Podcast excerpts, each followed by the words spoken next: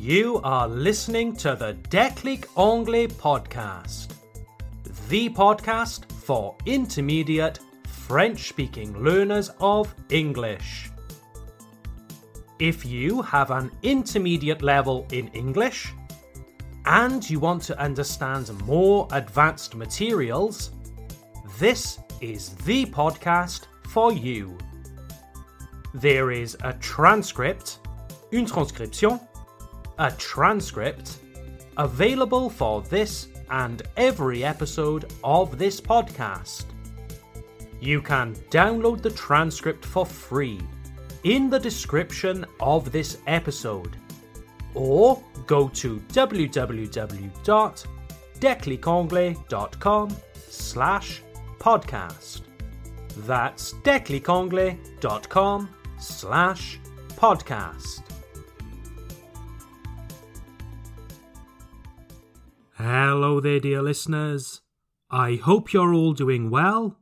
Welcome to episode 81 of the Déclic Anglais podcast. My name is Tom. I'm your teacher from Déclic Anglais.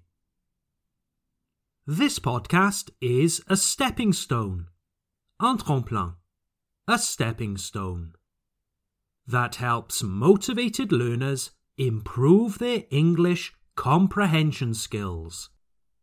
When we have an intermediate level in English, it can be difficult to move to an advanced level. The people speak too quickly. They use words we don't understand. Well, this podcast is like a bridge, un pont, like a bridge that will help you cross to a more advanced level. If you are a regular listener to this podcast, then you have heard me say this a hundred times already. You don't need to look too far to improve your English. Il ne faut pas chercher trop loin pour améliorer votre anglais. You don't need to look too far to improve your English. You can immediately make big changes to your English by correcting small common mistakes. And in this episode, we will be examining one small language point that causes big problems for some learners. This word is too. Too. Not two like one, two, three, no. Too, spelled T O O. This is a little word that causes quite a bit of confusion. Why? Because too, T O O, has two meanings. Cela devient confus. Ce que je veux dire, c'est que too a deux significations différentes. Too can mean the same as the French aussi like me too, moi aussi. Too can also mean trop. It's too hot. Il fait trop chaud. Okay, I can hear some of you saying, En fait, Tom, c'est très bien. Je le sais déjà. If you know it already, that's great. But continue listening anyway, malgré tout. Continue listening anyway because we will look at some useful expressions using too at the end of this episode. So don't turn off the podcast just yet. I will first of all explain the uses of too, and then we can look at some interesting expressions together. When does too mean aussi? And when does too mean trop? Well, it depends entirely on the position of too in a sentence. To begin, let's look at the definition meaning aussi. Now, I will give you two sentences, listen to them, and tell me what you notice about the position of too. where does it come in the sentence? Ready? Sentence 1. Oh, you love chocolate? I love chocolate too. You love chocolate? I love chocolate too. Sentence number two. If you go to the shop, I will come too. If you go to the shop, I will come too. Okay, what did you notice about the word too? It comes at the end of the sentences, okay? So, too generally goes at the end of a sentence. However, cependant, however, this isn't a strict rule. You can also put too after the pronoun. So let's take our sentences from before. Number one, I love chocolate too. We can also say, I too love chocolate. Number two, I will come too. We can also say, I too will come. Now, perhaps some other English native speakers might disagree with me, but this way sounds a little old fashioned. It's definitely correct, the grammar is fine, but at least for me, it's more natural to put too at the end of a sentence. I love chocolate too. I will come too. Okay, dear listeners, here's a quick quiz for you. How many synonyms of too, meaning aussi, do you know in English? Pause this episode and think. How many synonyms of too do you know? Okay, how many did you find? There are quite a few. A nice common one is also. Also. Attention, si vous apprenez aussi l'allemand, ne confondez pas also avec le also allemand. Ce sont de faux amis qui n'ont pas la même signification. So, also you can use in much the same way as too. Just put it after the pronoun or at the end of the sentence. You love chocolate? I also love chocolate. Or, I love chocolate also. We can also use as well. As well is composed of two words, as well but this one should only really be used at the end of a sentence. Using our example from earlier, I love chocolate as well. We wouldn't say, I as well like chocolate. No, it's better on the end of the sentence. I love chocolate as well.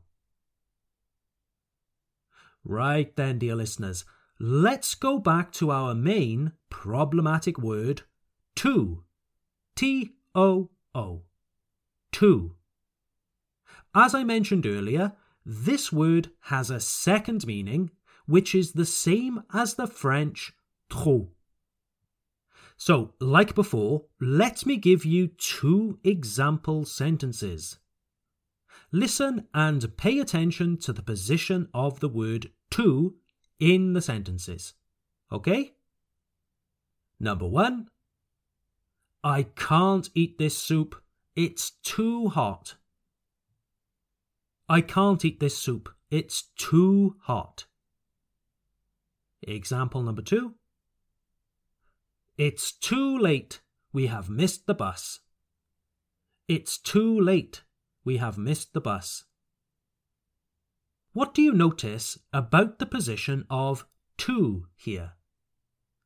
Each time it comes before the adjective.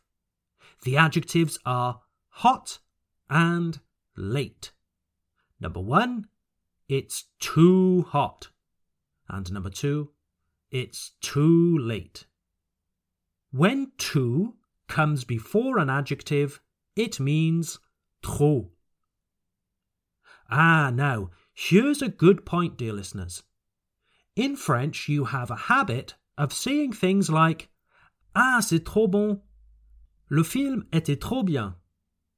And these sentences have a positive meaning in French, don't they? If you say Le film était trop bien, it means I really enjoyed the film. It was great.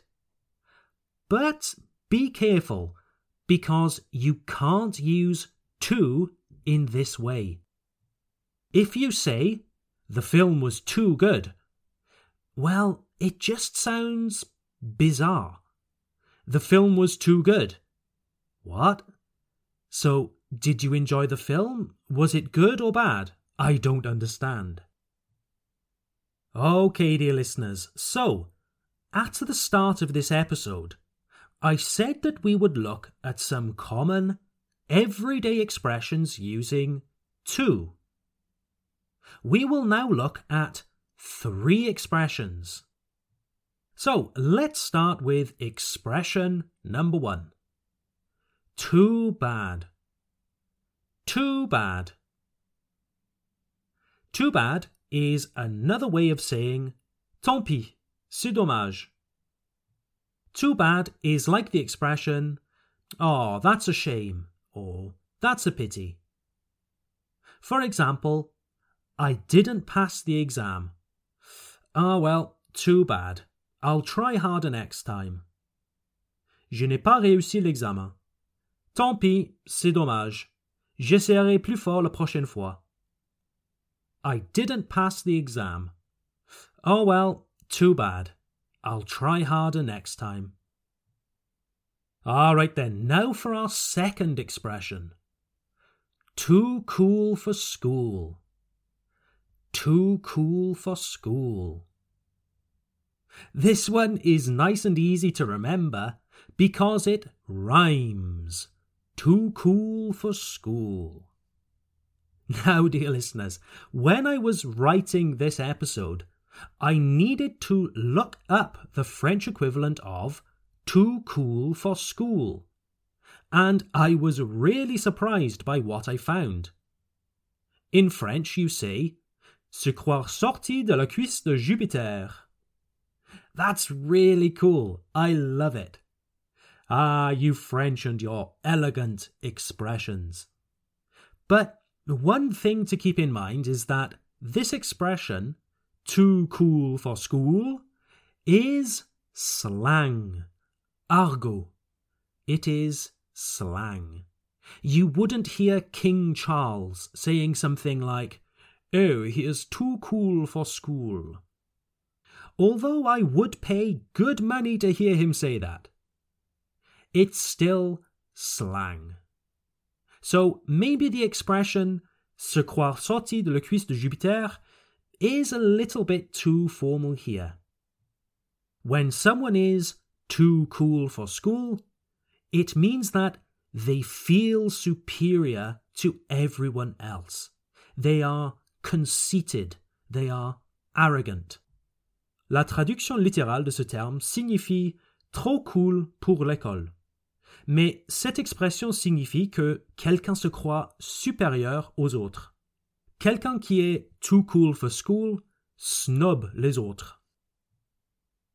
I can't find an adequate French equivalent. If you can think of any good translations of too cool for school, please don't hesitate to message me. I would love to hear from you. Here's an example of too cool for school in a sentence. Paul never comes to my parties. Ha! He thinks he's too cool for school. Paul ne vient jamais à mes soirées. Il se croit trop cool pour moi. Paul never comes to my parties. he thinks he's too cool for school. All right, then, dear listeners. Now for our third and final expression for today. Ready? Too good to be true. Too good to be true. This is a nice expression that you can easily remember because it is really similar to the French trop beau pour être vrai. Too good to be true. The main difference is that we don't say it's too beautiful to be true. No. We say it's too good to be true. Okay? Let's see it in an example. I want to buy a new car. This car is only one year old. It has only driven 10 kilometers and it costs just 1,000 euros. I think it's too good to be true. Okay, so there you have it, dear listeners. Those three expressions one more time. Number one, tant pis, too bad. Too bad. I didn't pass the exam, too bad. Number two, se croire supérieur aux autres. To be too cool for school. Paul never comes to my parties because he's too cool for school. Number three, too good to be true. Trop beau pour être vrai.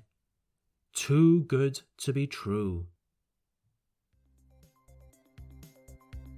All right, then, dear listeners, I will leave it here for this episode. I hope you have found today's episode interesting and useful, no matter your level in English. Don't forget to check out the Declic Anglais Club to improve your English using our fun, interactive exercises.